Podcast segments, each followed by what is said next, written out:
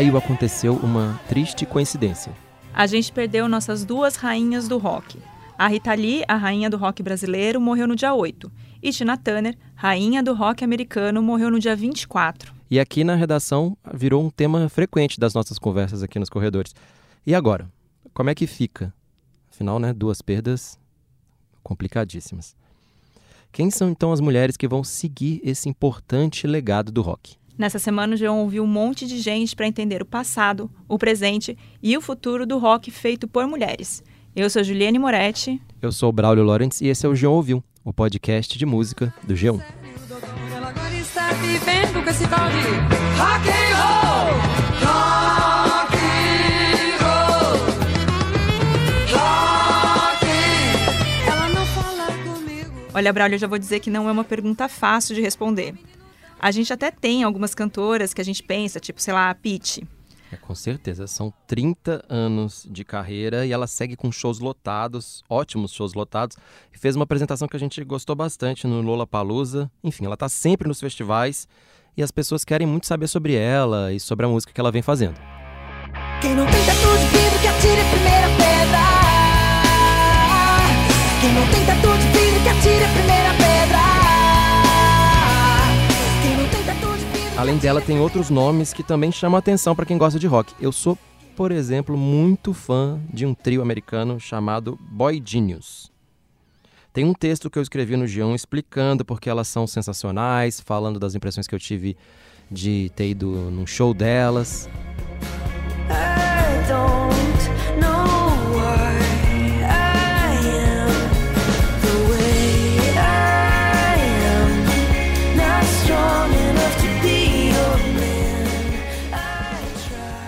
Tem ainda as irmãs do Ryan e a Florence, do Florence The Machine. As duas tocaram no começo do ano aqui em São Paulo e no Rio.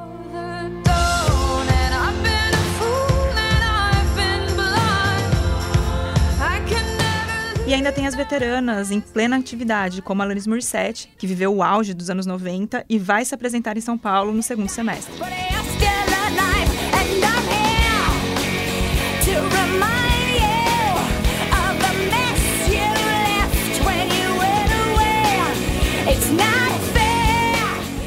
A gente poderia ficar um tempão aqui listando mulheres talentosas que tocam rock, mas a pergunta que a gente quer responder é outra, ou são outras.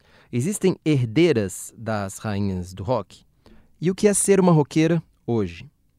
Qual a diferença entre ser uma rockstar na época da Rita Lee, na época da Tina Turner, e ser uma rockstar hoje? Muitas perguntas e a gente É. vai tentar responder, mas não sozinhos. Não, seria muito difícil. A gente quer ajuda. Uma das especialistas com quem eu conversei foi a Cláudia Assef, do Women's Music Event, o WME, que organiza conferências para debater a mulher na música e no mercado musical. Ela comentou que a gente precisa, antes, considerar que estamos em um momento diferente na indústria fonográfica. Primeiro, eu acho que é importante a gente entender que Rita Lee e Turner foram formadas né, como pessoas que viraram o que viraram numa época que não volta mais. Né? Numa época em que elas lançavam álbuns que eram é, foda, que eram seminais, mudavam todo o cenário e vinham sempre com novidades e letras absurdas e produções incríveis. E eram é, muito pioneiras, né? Como mulheres, assim, elas estavam meio que sozinhas ali, cada uma no seu patamar. A Tina, rainha daquele rock soul, né, black. É, a, a Rita, incontestavelmente, a maior compositora do Brasil, também rainha do rock no Brasil. Mas a gente vivia um, outra, outra época, né? A Rita vem lá dos anos 60, a, a Tina também, até um pouco antes. E nesse período aí, entre 60 e, vamos lá, dois- nove- 99, 90, por aí, a gente viveu uma, uma época de grandes álbuns, né? E de grandes construções de carreiras sólidas. É, hoje a gente não tem mais isso. A gente tem uma coisa muito mais efêmera. A gente tem lançamentos de singles que são eh, megalomaníacos, né? Antes se tinha toda uma história, um conceito por trás de álbum. Não estou falando que não existem artistas que ainda apostam no álbum, que querem ter o seu álbum, que querem criar conceito, que querem, enfim, ter toda uma história. mas não é o mais corriqueiro, né, dentro da, da indústria da fonográfica. Então, é praticamente impossível a gente comparar. Será que vai ter alguém que vai é, seguir o legado da Rita ou da Tina ou, ou de quem quer que seja, né, desses grandes ídolos que estão falecendo. Fora que a gente tem muito artista que aparece, mas fica tudo meio pulverizado, né? E nem sempre o artista consegue uma estratégia e uma carreira tão duradouras. Sabe que a Cláudia comentou sobre isso e ainda tentou arriscar quem está fazendo trabalhos diferentões e que podem atrair uma turma mais jovem para o estilo. Ela cita, por exemplo, a Melanie Martinez e até algumas divas do pop.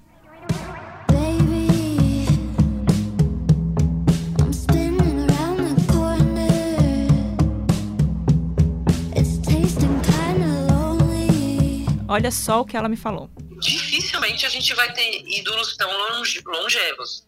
Não, é, não, de novo, não estou falando que não vai existir, mas eles se renovam muito rapidamente.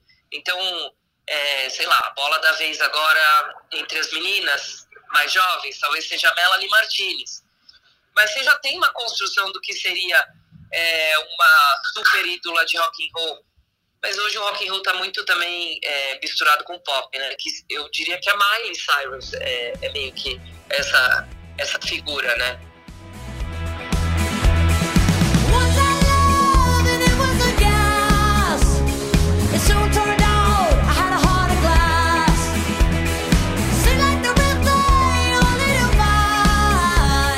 Não que ela seja, de novo, a herdeira da Tina Turner. É toda uma, uma circunstância muito diferente. Talvez a herdeira da Tina Turner nos tempos de hoje seja a Beyoncé. Entendeu? Até porque a Beyoncé se inspirou lá no começo, quando a, a Tina tinha ah, aquela banda com o Ike, né? Que eram as, as Ikettes. Então, ela fazia coreografia, usava uns looks absurdos, ela cantava pra caramba. é, sempre deu muita é, muito espaço para dança nos shows, para performance. Então, se alguém pode usar esse é, chapéu, sabe, da Tina, seria, na, no meu entender, a, a Beyoncé, que é uma, uma mulher que também chegou para ter uma carreira até os 100 anos de idade, porque é, é fora, do, fora da curva, né? Tudo que ela faz, é tudo de muita qualidade e ela vem fazendo isso desde o, desde o berço, né?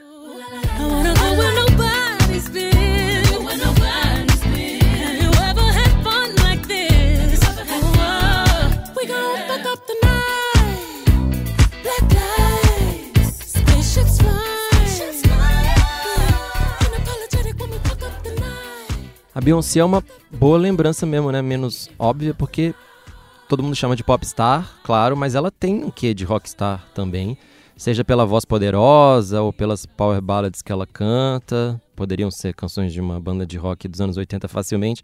E outra coisa que eu também acho interessante ter citado a Miley, porque eu fico impressionado, sempre falo isso, que ela consegue fazer com que os mais novinhos descubram o rock, seja por meio de covers ou por meio das músicas dela mesmo. A gente viu o show da Miley no Lollapalooza e teve uma vibe muito roqueira, assim, muitos roqueirinhos ali na plateia, muito legal. É o mesmo caso também da Demi Lovato, que apareceu no último Rock in Rio com uma banda só de mulheres. Enfim, são dois bons exemplos aí de ótimos shows, ao mesmo tempo de pop rock, mas com som bem pesado, bem encorpado.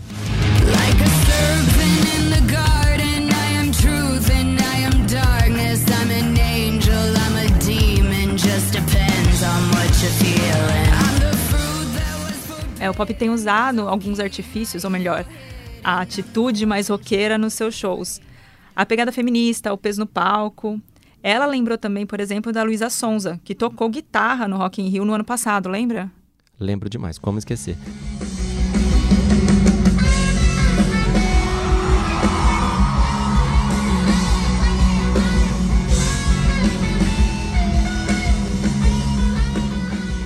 Isso é legal porque leva o estilo para muito mais gente, amplia e o pop é para fazer isso mesmo, né?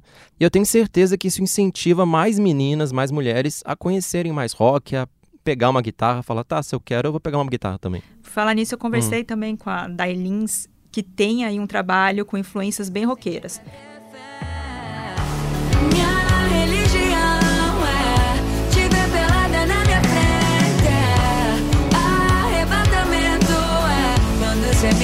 pra tua mente. Ela me contou que o rock mesmo para ela chegou muito pop com a Avril Lavigne.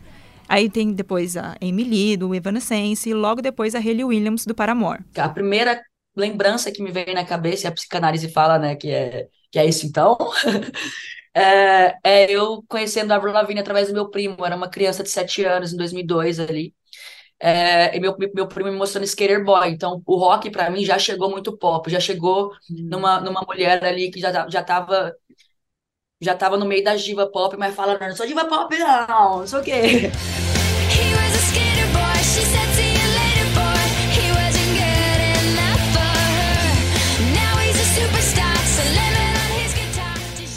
Então, tudo que eu tinha era isso, que era que eu vi pela internet, pela TV, que chegou pra mim sempre muito pop, muito mainstream, né? Então ali tinha Fall Out Boy, aí tinha Panic! at the Disco, aí tinha Green Day. Green Day eu conheci por causa da Avril Lavigne, que ela cantou Basket Case, né? Então, é, aí tinha Blink-182, obviamente, que também conheci por causa da Avril Lavigne, não, eu não conhecia não, Blink-182 se não fosse pela Avril Lavigne. É, então ela realmente abriu várias portas assim pra mim. E aí depois na minha adolescência já comecei a escutar umas coisas mais pesadas. Aí eu, eu conheci Bring Me the Horizon.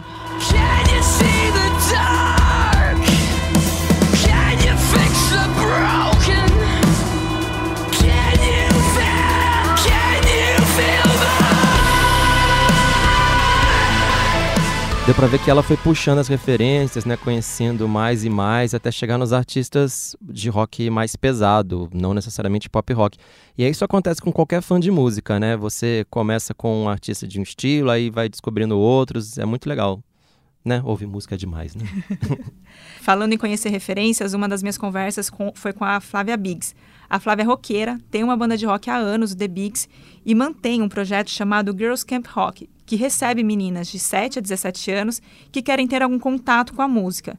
E nem precisa ser fã de rock. E o tempo foi passando e o rock foi ficando, e o punk rock foi ficando um pouco para trás, né?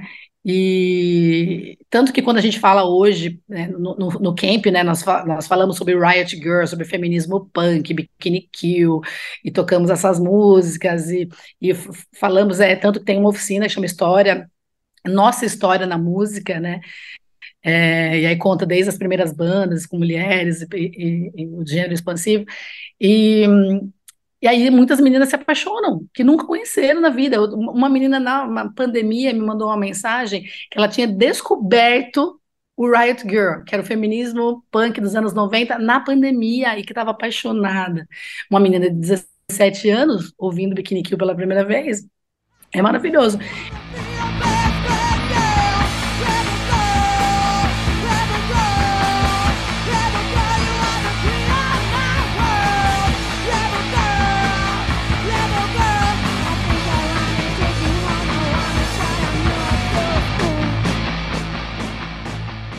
É legal demais esse tipo de projeto porque a garota ali novinha começa a se ver ali, ver que é uma possibilidade se ela quiser seguir pelo, pela música mais pesada.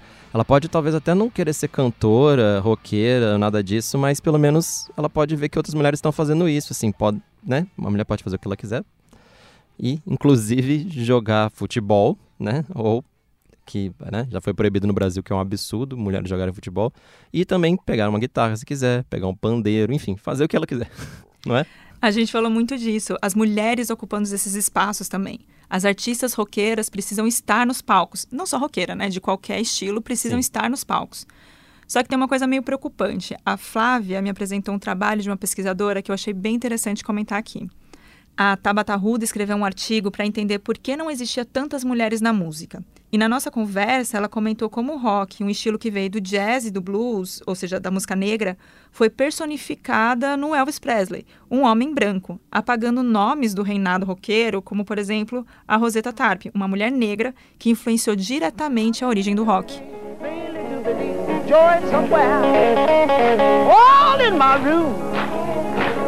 music everywhere. All in my home, music in the air. Up above my head, that is music in the air. E a época que o rock nasceu, né? é, Foi uma época, né? Nasceu no sentido mercadológico da coisa, né?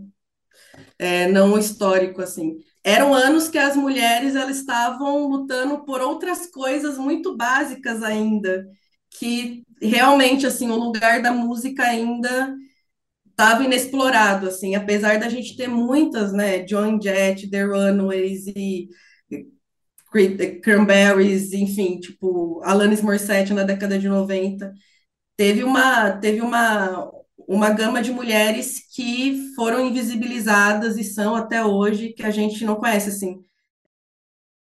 Depois desse artigo, ela fez um levantamento de lineups de 70 festivais nacionais realizados entre 2016 e 2018 para mapear quantas mulheres estavam no palco. Ela dividiu as atrações nas categorias mulheres solo, como a Pitty, bandas mistas, quando tem ao menos uma mulher, e banda 100% feminina. Todos esses anos, o número de, de mulheres dentro desses festivais não passou de 20%, contabilizando mulheres solo e bandas ness- nessas categorias que eu disse. Falando um pouco do rock, o que eu percebi que foi muito sintomático é festivais é, que tiveram a sua origem dentro do gênero do rock. Então, por exemplo, abriu Pro Rock, Goiânia Noise, é, Porão do Rock, esses festivais eles começaram genuinamente como festivais de rock, só que hoje em dia eles são muito mais multigêneros, etc. Acaba que o Abril Pro Rock às vezes tem um dia 100% dedicado ao rock, outros dias é mais aberto à curadoria, mas esses festivais genuinamente nasceram do rock, e esses festivais são com os números mais gritantes, assim, é. Porão Rock teve ano que teve 0% de mulheres solistas, o, o João Rock tem o hábito da curadoria de personalizar, né, pessoalizar, na verdade, a Pitty como a, a representante do rock feminino do Brasil, sendo que a gente tem outras bandas, tem The Bigs, por exemplo, né? Tem bandas que ainda estão na resistência, tem Mercenários, tem várias bandas que ainda estão na ativa e que são ignoradas porque tem ali a Pitty. Nossa, se não ter 20% já é ruim, imagina não ter mulheres assim de forma alguma no line-up, aí é absurdo demais. Eu lembro que a Alanis Morissette, ela sempre reclamava muito da falta de mulheres nos lineups dos anos 90. Ela dizia que os cartazes eram basicamente, abre aspas, um monte de caras e Alanis Morissette, fecha aspas. Para fazer essa pesquisa, Brau, a Tabata usou a metodologia de um trabalho igual lá da Argentina. E a partir desse resultado da pesquisa lá, foi aprovada uma lei chamada Lei de Cupo, que determina que todos os festivais no país com mais de três atrações musicais precisam ter pelo menos 30% de mulheres. Segundo ela me disse, na Argentina, eles entendem que não ter mulher nesses, nessas posições é negar trabalho à mulher, é uma violência de gênero. E aí tem as perguntas que eu quero fazer, todo mundo que está ouvindo a gente quer saber. E aí, tem dado certo? Tem algum resultado aí concreto disso? Tem dado certo, sim. O órgão que fiscaliza se a lei está sendo cumprida divulgou os resultados e mostrou que os festivais se esforçaram. Ainda não está totalmente tinindo, mas tem avanços. Tem festivais que alcançaram 50% da participação feminina e destaque para os festivais de rock. Se em 2016, 2017 a média de mulheres nos lineups era de 9%, no ano passado eles registraram a média de 39%. Mas o público ainda critica que os lineups não têm essa diversidade, o que é natural, e também acho que todo mundo quer saber. E aí, tem movimentos, tem ações que mostrem que isso efetivamente está mudando? Existem, mas ainda muito poucos. E sim, tem a pressão do público que é bem importante. O Rock the Mountain, que acontece em novembro em Petrópolis, no Rio, está com uma edição especial com um line-up todo feminino. E esse tipo de iniciativa é muito Bem-vinda. bem-vinda, né?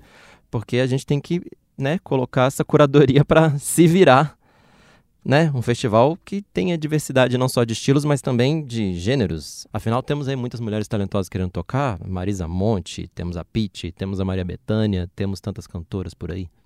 Eu conversei com o Ricardo Braudican, que é- está à frente do festival, para saber qual foi a maior dificuldade para montar esse line-up. Sim, eu, cara, costumo dizer que, na verdade, o grande desafio para a gente fazer um line-up 100% feminino foi caber tanta mulher boa dentro de, de poucos dias, que a gente tem dois dias e só 10 palcos, então mais de 100 artistas.